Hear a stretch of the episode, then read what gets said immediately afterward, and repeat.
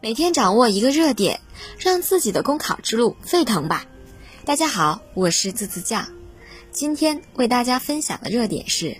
严防不忘初心、牢记使命主题教育形式化。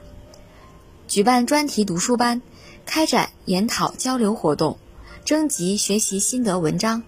不忘初心、牢记使命主题教育工作会议召开以来，各地区各部门迅速行动，积极动员。形成了更加重视学习、加强学习的好风气。然而，也有少数地方或领导干部对理论学习缺乏劲气，热衷于喊口号、唱高调，声势可谓不小，学习却难觅实效。主题教育中的个别形式主义、官僚主义苗头，值得高度警惕。理论是实践的指南，蕴藏着强大力量。我们党之所以历经艰难困苦而不断发展壮大，一个重要原因就在于始终重视思想建党、理论强党，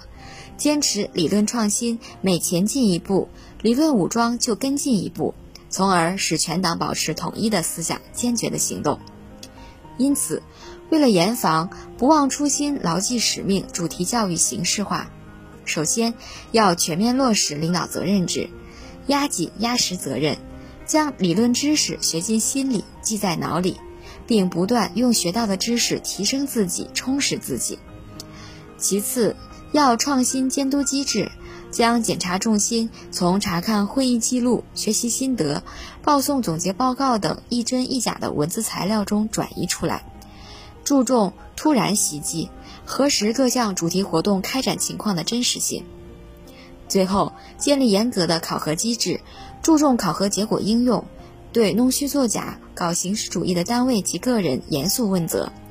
并将其与评优评先绩效考核挂钩，